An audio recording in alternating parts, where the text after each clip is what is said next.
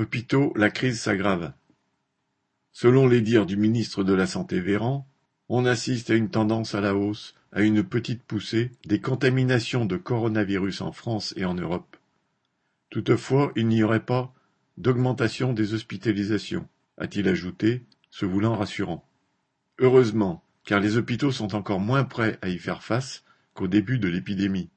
Le quoi qu'il en coûte ne s'est jamais appliqué aux hôpitaux et au système de santé publique. Dix-huit mois après le début de la crise sanitaire, le pays compte 20% de lits d'hospitalisation de moins qu'auparavant. Le gouvernement a continué sa politique criminelle de réorganisation et de restructuration des services hospitaliers, supprimant 5700 lits l'an dernier, au moment où les urgences et les réanimations étaient débordées de patients gravement atteints par l'épidémie. Les travailleurs hospitaliers ressentent un ras-le-bol qui conduit certains à démissionner pour ne plus avoir à courir sans cesse d'un patient à l'autre, à être contraints de travailler les nuits et les week-ends, à revenir à l'hôpital sur leur repos pour pallier le sous-effectif permanent, etc.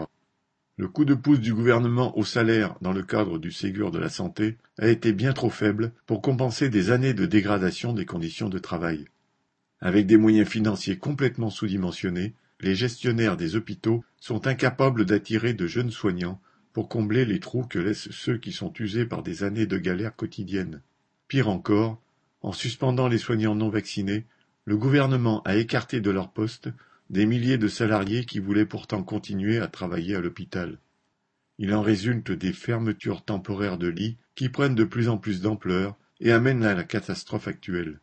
Il est urgent que, par-dessus la tête des irresponsables qui prétendent s'occuper de la santé publique, les travailleurs imposent de prendre sur les profits des plus gros capitalistes, en premier ceux des big pharma qui s'engraissent sur le budget de la sécurité sociale, pour financer le système hospitalier à hauteur des besoins de la population.